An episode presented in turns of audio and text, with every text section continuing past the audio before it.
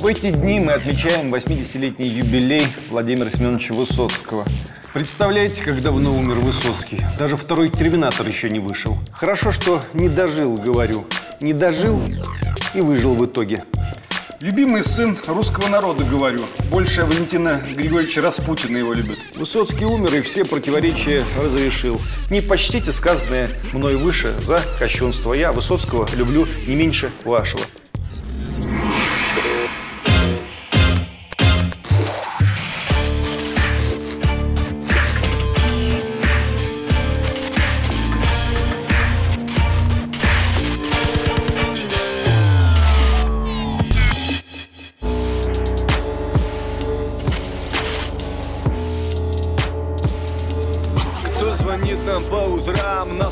Застает в постели Если слышно террорем, значит мы достигли цели. Лай собак, вой сирен, наши ставки или-или. Если нас не взяли в плен, ждите новостей в эфире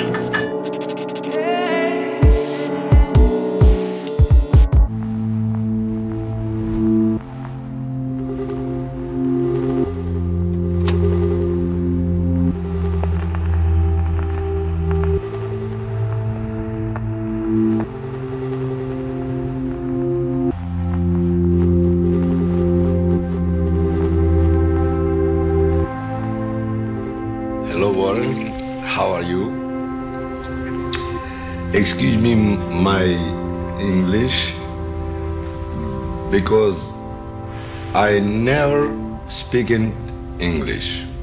This earth much I speak. Uh, I will not speak English. I will speak Russian because you know, you understand Russian. Грешно сказать, но, наверное, хорошо, что Владимир Семенович не дожил до наших дней, до перестройки. В 1937-38 годах появилась на свет целая плеяда литераторов, которые сделали счастливыми русскую культуру. Но сколько я не думаю о них, и никак не складываются у меня в одно поколение. Это же все плюс-минус ровесники. Владимир Высоцкий и Геннадий Шпаликов, которых давно нет с нами, недавно ушедший и Владимир Маканин, живущие с нами, дай им бог здоровья, Александр Проханов, Юна Морец, Александр Дульский. Когда перечисляешь эти имена, кажется, что расстояние между ними огромное. На самом деле, многие из них в детском возрасте могли мимо друг друга по московским улочкам проходить. Бежит себе малолетка Высоцкий, мимо малолетка Проханов, сверстники. Могли даже в футбол играть в одном московском дворе. Сталин еще был живой. Невозможно себе вообразить. Высоцкий умер в какой-то позапрошлой жизни. Райских садах На перу бледно-розовых яблок Жали сады сторожа И стреляют без промаха в лоб. Он умер до айфонов, до начала войны на Донбассе, до программы «Дом-2», до первой чеченской, до второй чеченской, до расстрела Дома Советов, до распада СССР, до появления самого слова «перестройка».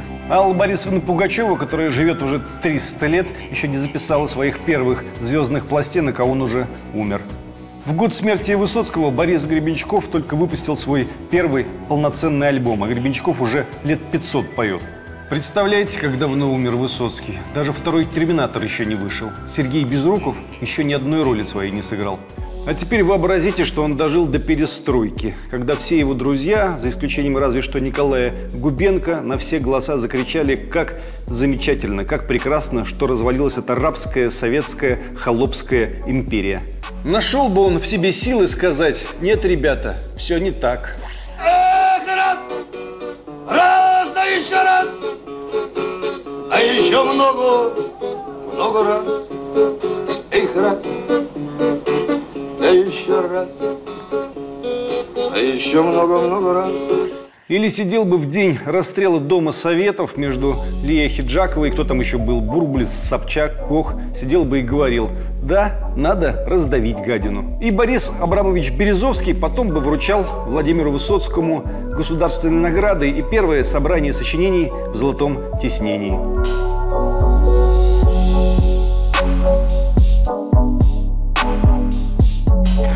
Николаевич Ельцин обнимал бы Высоцкого за плечо своей беспалой рукой, улыбался бы во все лицо своей удивительной улыбкой и рассказывал бы, как они, партийцы, еще в старые времена слушали в бане его охоту на волков и мечтали о свободе. О нашей с тобой, Володя, свободе, говорил бы Ельцин.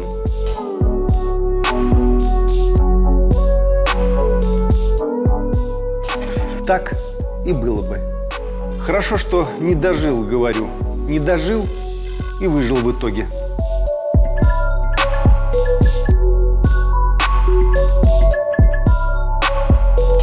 А если бы он еще и до наших дней дотянул, до года 2014, в котором сами знаете, что началось. Нет, с одной стороны, другу Высоцкого, Михаилу Шемякину, все понятно и про Крым наш, и про все остальное. Отлично все уложено у Шемякина в голове. Я чужд квасному патриотизму. Мне эта линия надоела еще в 1960-е. Тем не менее, даже не будучи человеком политики, я рад, что Крым стал русским. Да он и был русским всегда, особенно Севастополь.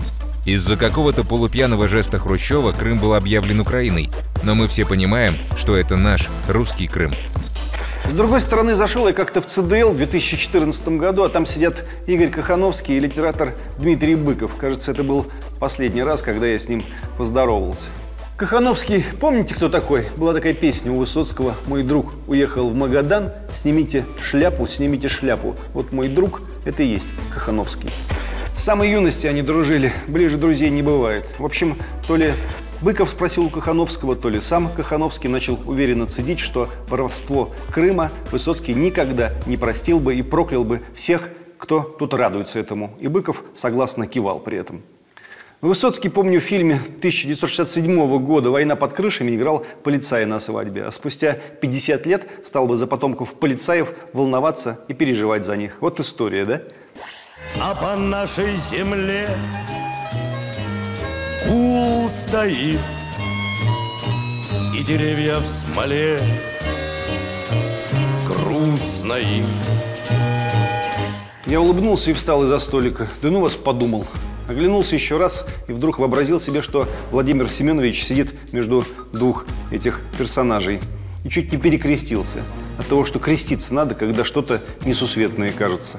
Нет, можно себе представить Высоцкого, снявшего шапку у монумента репрессированным. Но только вообразишь себе, как поет он «Протопи ты мне баньку по-белому», а в толпе стоят все вот эти лица, которых даже причислять нет сил. И сразу что-то ломается внутри. Не может быть такого. Но с Худжавой случилось же. Это же в голове не помещается, что человек, сочинивший 10-й наш десантный батальон, говорил, что Басаеву надо памятник поставить. А он так говорил. Расстрел Дома Советов, говорил Булата Куджава, я смотрел как самый интересный сериал.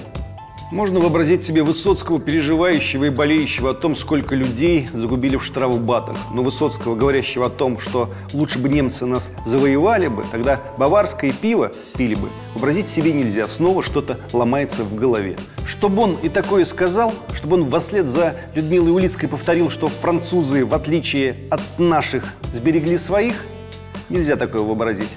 От сына фронтовика, который если верить песням Высоцкого, зажигалки на крышах тушил. Но ведь Акуджава, он сам воевал, он-то смог. И что теперь со всем этим знанием делать? Как умел, так и жил, а безгрешных не знает природа.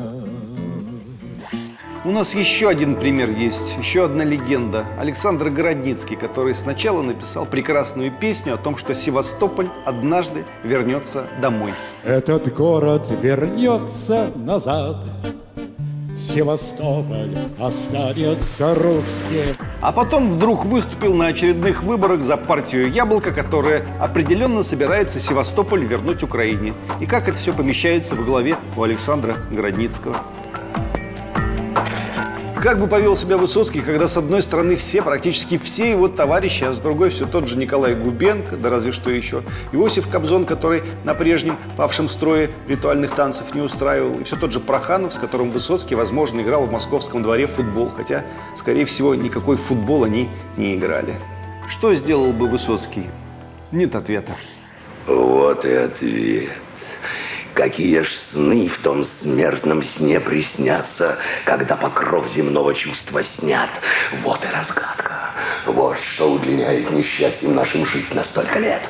А то, кто снес бы ложное величие правителей, невежество вельмож, всеобщее притворство, невозможность излить себя, несчастную любовь. Высоцкий умер и все противоречия разрешил. Советские врачи, выводя его из бесконечного запоя, подсадили всенародного Володю на наркотики. Наркотики его и убили. И теперь догадки, что мои, что Кахановского, ничего не стоят.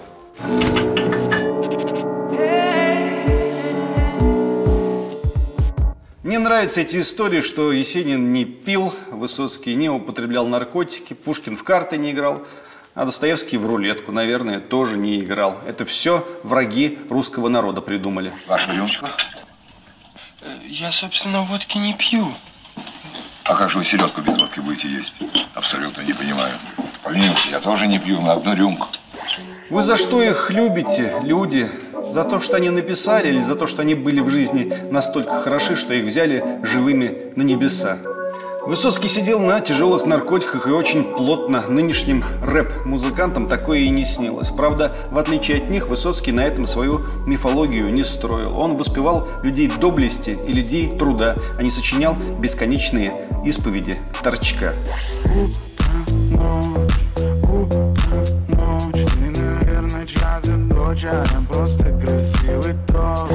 Впрочем, и зэков тоже воспевал, и психов, и алкоголиков иногда, но не только их, не только их. У Высоцкого были четкие представления о добре и о зле, и местами он эти понятия не менял, и бесами своими не торговал, боролся с ними в одиночку, а теперь своими бесами торгуют. Чувствуете разницу? Я не люблю холодного цинизма, восторженность не верю и еще, когда чужой мои читает письма, заглядывая мне через плечо. Жизнь Высоцкого и смерть Высоцкого иллюстрируют даже не его пагубные пристрастия, а, как ни странно, его машины. Первая машина Высоцкого ГАЗ-21, он ее разбил. Бывает. В 1971 году Высоцкий купил себе ВАЗ-2101 копейку. Купил ее одним из первых в Советском Союзе. Разбил ее очень быстро, во вторую или в третью поездку. Очень быстро любил ездить. Если машина разгоняется 150, значит 150. Если может 200, значит едет 200. А лучше 220. Марина Влади привезла в подарок своему Володе из Парижа Рено 16, полученный ею за съемки в рекламе. Высоцкий разбил это Рено в первый же день, въехав на остановке в автобус. Потом Высоцкий привез из Германии два BMW. Один серый, другой бежевый. Их бил, бил, но не добил. Одну из своих машин Высоцкий перегонял сам и еще по дороге в Москву перевернулся и машину загубил. А себя странным образом нет. Короче, удивительно не то, что Высоцкий умер в 1980 году в возрасте 42 лет. Удивительно, как он вообще дожил до этого возраста. В 1976 году у Высоцкого появился «Мерседес» 1975 года выпуска цвета голубой металлик. Такого во всем Советском Союзе не было ни у кого, кроме Леонида Ильича Брежнева. Вообще же Марина Влади, жена Высоцкого, каждый год привозила ему по новому Мерсу. Во всей этой автомобильной истории больше всего мне нравится, как Марина Влади любила Владимира Высоцкого. Невозможным образом любила. Я несла свою беду по весеннему по льду. Подломился лед, душа оборвалась. Брак их был зарегистрирован 1 декабря 1970 года. А уже в 1972 году у Высоцкого родилась внебрачная дочь Настя, мать актрисы театра на Таганке Татьяна Иваненко. А Марина Влади все возила и возила ему Мерседесы. Русский народ любил Высоцкого так же, как Марина Влади, а может быть даже больше. У нас тут некоторые любят поговорить про врожденный русский антисемитизм. Народ погромщик ни дня без погромов прожить не может. Между тем, в 2010 году, согласно опросу в ЦОМ, Высоцкий занял в числе народных кумиров второе место, сразу после Юрия Гагарина. Главными русскими кумирами 20 века россияне назвали первого советского космонавта Юрия Гагарина. Он набрал 35% голосов, и поэта, музыканта и актера Владимира Высоцкого 31% опрошенных. На третьем месте полководец Георгий Жуков 20%. За ними следуют писатели Лев Толстой 17 и Александр Солженицын 14, политики Иосиф Сталин 16 и Владимир Ленин 13%. Отца Владимира Высоцкого звали Семен Вольфович, дедушку Вольф Шлемович, а бабушку Дебора Евсеевна Бранштейн, как Троцкого, ага. Может, родственники? Любимый сын русского народа, говорю. Больше Валентина Григорьевича Распутина его любят. Больше Василия Макаровича Шукшина.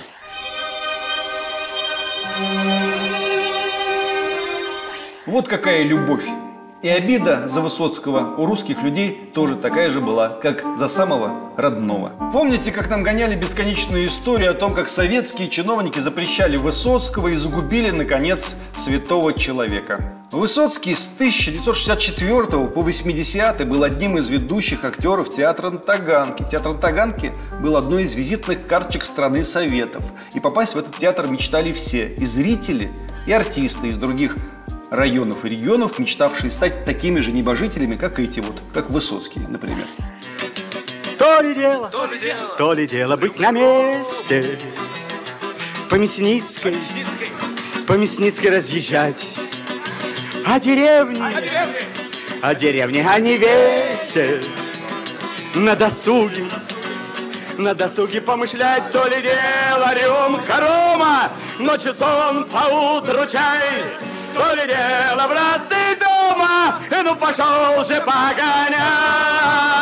То ли дело, то ли, то ли дело, брат, ты дома, ну пошел, ну пошел, ну пошел, ну пошел же погонять. Высоцкий в 30 фильмах сыграл, да, некоторые из них до экрана не дошли. Но ведь был танкист Володя из фильма 66 -го года «Я родом из детства». Была «Вертикаль» 67 -го года, где он спел пять своих песен. А в 68 году вышли одновременно «Хозяин тайги» и «Служили два товарища». А потом еще был фильм «Опасные гастроли» 69 -го года. Четвертый 72 -го года «Плохой хороший человек» 73 -го года. Бегство мистера МакКинли 75 года и так далее, вплоть до главной роли в фильме «Как царь Петр арапа женил», маленькие трагедии, конечно, и место встречи изменить нельзя. Да на него запрещенного вся страна 25 лет подряд смотрела. Он полторы тысячи концертов дал, за некоторые из них его вполне могли посадить, потому что там неизвестно, что творилось с бухгалтерией. Ну не сажали же, берегли, глаза прикрывали на многое. А посадили бы, что бы мы сегодня кричали? Вор должен сидеть в тюрьме, как сегодня многие кричат? Или бы рассказывали про то, как советская власть Володю загубила? Вор должен сидеть в тюрьме, верно? Вот что людей интересует. Копытин, останови машину! Давай сейчас выйдем и спросим у ста человек, что им больше по сердцу, мое вранье или твоя правда? И тогда ты поймешь, прав я или нет. Еще при жизни Высоцкого было выпущено 7 миньонов, маленьких таких пластиночек с его песнями. 68 по 75 год они выходили. Еще 11 дисков гигантов, где была одна или другая песня Высоцкого, как правило, про войну. Знаете, какие были -то тиражи у этих дисков? Сегодня таких тиражей вообще не бывает. А на зарубежные гастроли, как он ездил, советский артист, с которого КГБ якобы глаз не спускало. Во Францию, в Польшу, в Венгрию, в Германию, в США, в Канаду, даже на Таити. И везде огромные концерты давал и на телевидении выступал. Вот как его держали и не пускали, сил никаких не было все это терпеть. Похожа его творческая судьба на запрещаемую. Вообразите себе нынешнего артиста, который дал полторы тысячи концертов, из которых огромная часть на стадионах, аналоги то ли платит, то ли нет. Ездит он на самой дорогой машине в Москве, снимается каждые два года в шедевральных фильмах, которые смотрят то ли 5 миллионов человек, то ли сразу 50. Играет в театре, самым известным на всю страну, и говорит «Загнобили меня, замучили. Власть кровавая, тираническая, деспотическая, вздохнуть мне не дает». Какой вопрос вы хотели бы задать самому себе? Интересный. Сейчас. Может быть, я ошибусь. Но, например, сколько мне еще осталось лет месяцев, недель, дней и часов творчества. Вот это я бы хотел бы задать этот вопрос себе, вернее, знать на него ответ. Да нынешние артисты 99 из 100 душу бы продали за то, чтобы хоть недолго Высоцким пожить, затравленным, загнанным, замученным. Не утверждали Высоцкого на какие-то роли? Да любого артиста один раз утверждают, второй раз нет. Он что, был Аль Пачино и Роберт Де Ниро в одном лице? Он был хороший, крепкий артист. Одному режиссеру подходил, другому нет. В мультфильме «Ну погоди» Высоцкого не утвердили роль Волка озвучивать, а Анатолия Попанова утвердили. И что, Попанов был хуже Волк, чем Высоцкий? И, наконец, сбываются все мечты. Лучший мой подарочек – это ты. Высоцкого пробовали на роль Остапа Бендера и не утвердили. Но вы действительно думаете, что из него получился бы лучший Бендер, чем из Сергея Юрского или Андрея Миронова? Остается одно – стихи его не публиковали. Это да.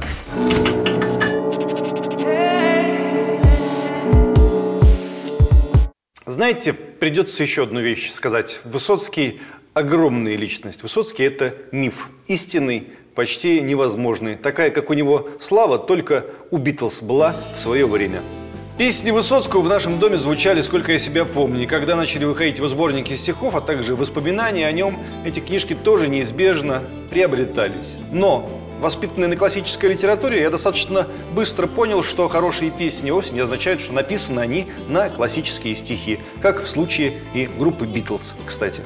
И отцу моему и матери эта нехитрая истина тоже достаточно быстро открылась, что вовсе не убавило нашей огромной любви к Высоцкому. Но я точно уж не помню, чтобы кто-нибудь в нашем доме брал сборник его текстов, чтобы их почитать. Ну, как читают Блока или Сергея Есенина. И уж точно никто в нашем доме всерьез никогда не говорил о прозе Высоцкого. Он еще и прозу писал. Вы давно ее перечитывали? Впечатления, но только рифмованные и положенные на какую-то ритмическую основу. Значит, я брал гитару, бренчал, и получалось нечто вроде песни. Это не песня.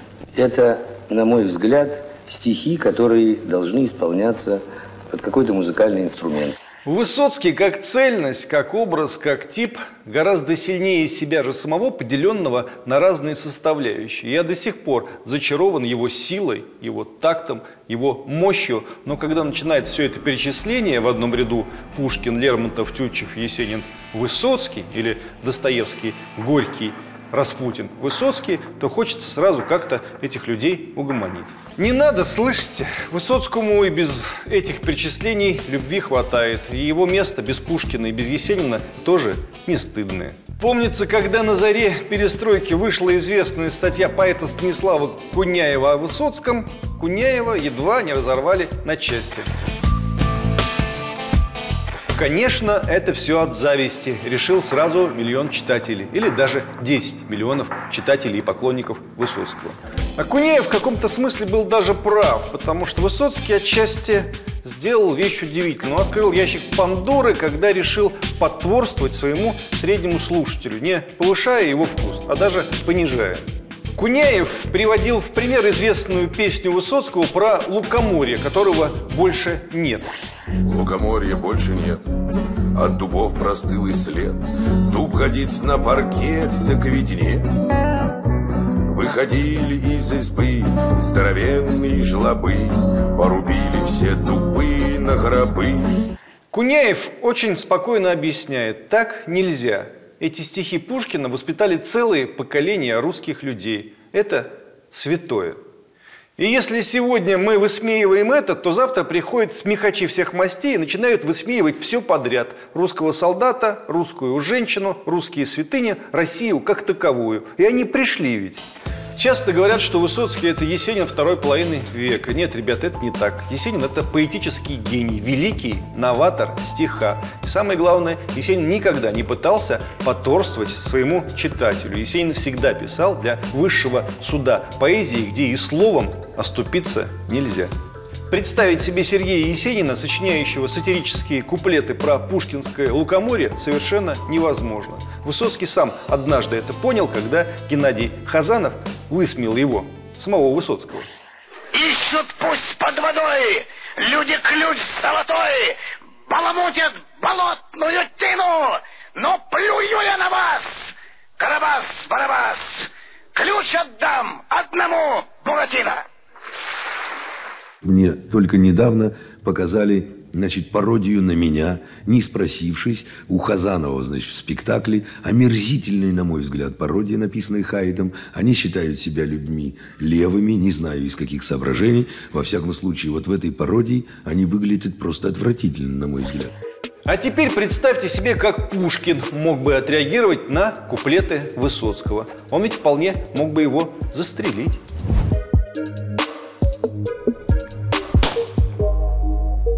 Знатная была бы дуэль. По большей части лучший Высоцкий – это Высоцкий последних лет, когда он сочинил «Райские яблоки» и «Кони привередливые», когда он не с легковерным слушателем стал разговаривать, а с ангелами и с апостолами. Обрыва, понад пропастью, по самому, по краю.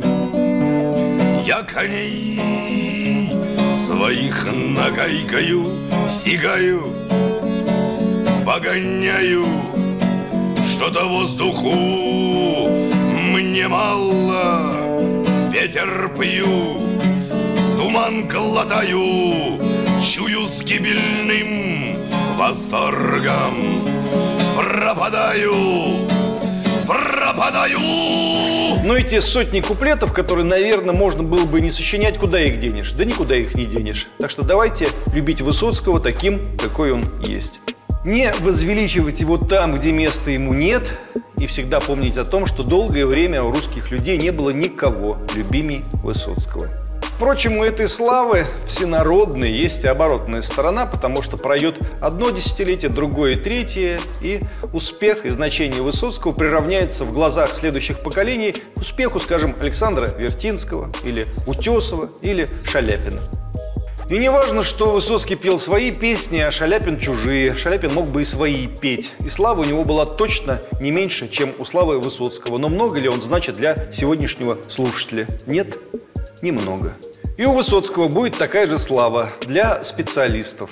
Потому что Высоцкого можно только слушать. Читать его, в сущности, смысла несколько меньше. Или гораздо меньше. Слух человека стремительно перестраивается, и вечно расстроенная гитара Высоцкого не будет иметь миллионной доли прежних, желающих ее послушать. А вот Пушкин, Блок, Есенин останутся на прежних местах, потому что все они в слове, и слово их самоценно. Погоня за прижизненной славой и, самое главное, игра на понижение оборачивается тем, что большая часть твоего успеха приходит на собственную твою жизнь и уходит вместе с теми твоими слушателями, что и были твоими современниками.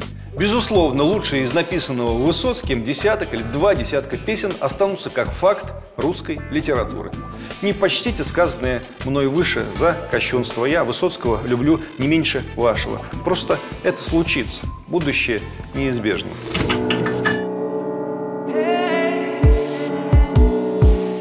К юбилею Владимира Семеновича Высоцкого Александр Феликсович Скляр и группа «Вабанк» записали альбом «Оставайтесь, друзья, моряками». Все песни на диске, песни Владимира Семеновича Высоцкого. Всего 14 треков. И у нас в связи с этим Александр Феликсович Скляр в гостях. Привет, Саша. Привет. Мне кажется, что до тех пор, пока живы э, эти интонации, э, попадающие э, в поле души русского человека, угу будут находиться всегда музыканты, которые захотят его, э, ну, как бы спеть, спеть его э, по-новому и тем самым вытащить смыслы угу. Высоцкого, но сделать это уже, э, ну, как бы современными технологиями. Угу. Потому что они, вот в них он сумел ухватить какие-то вечные угу. проблемы, вечные ценности угу. и вечные человеческие отношения. Вот, скажем, его лирика, его лирические песни, по-моему, не уйдут. Его морские песни не уйдут. Его военные песни, ну, еще очень долго не уйдут, даже для тех, кто вообще не будет, э, уже не останется фронтовиков, и, может быть, даже их детей уже потом не останется. Но война настолько вошла в нашу историю, она настолько вошла в нашу душу, что все равно угу. молодой человек угу. и нынешний, и будущий молодой человек будет понимать, о чем это поется. Бессмысленный вопрос, но мы не можем все равно про это не поговорить. Э, Многие спорят и многие обсуждают, какую позицию занял бы Владимир Семенович Высоцкий в 91 93 году или 2014 году.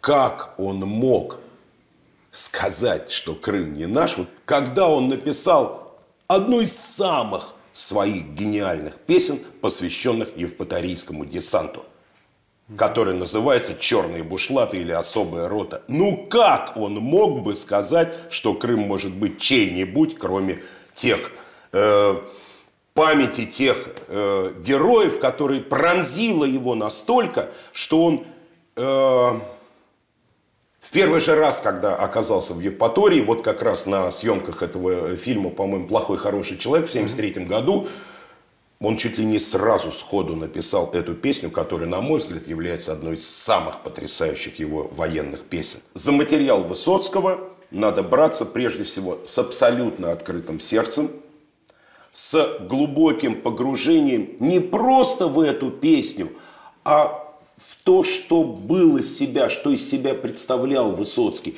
И вот когда у тебя это есть, а после этого появится у тебя, конечно, любовь, кроме уважения к нему, появится еще любовь. Вот с этой любовью нежно и деликатно ты должен подходить э, к исполнению песен Высоцкого. Если у тебя это есть, оно получится, оно будет твое. Вот. И э, слушатель тебе за это скажет спасибо. Потому что услышать Высоцкого любой может, а услышать тебя, твое исполнение, э, если оно будет искреннее, если оно будет именно как ты его э, себе представляешь, оно, оно будет с благодарностью принято. Покажи.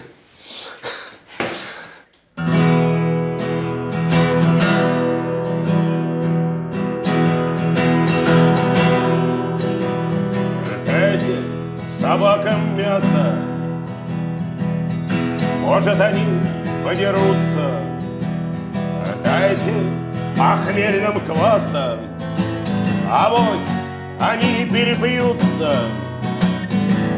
Чтобы не жалеть воронам, ставьте побольше пугал. А чтобы любить влюбленным, дайте укромный угол.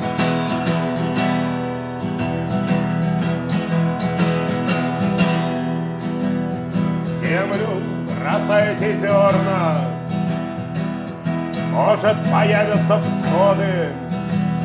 Ладно, я буду покорным, дайте же мне свободу. Сам мясные ошметки, далее псы не подрались, дали пьяницам водки. Они отказались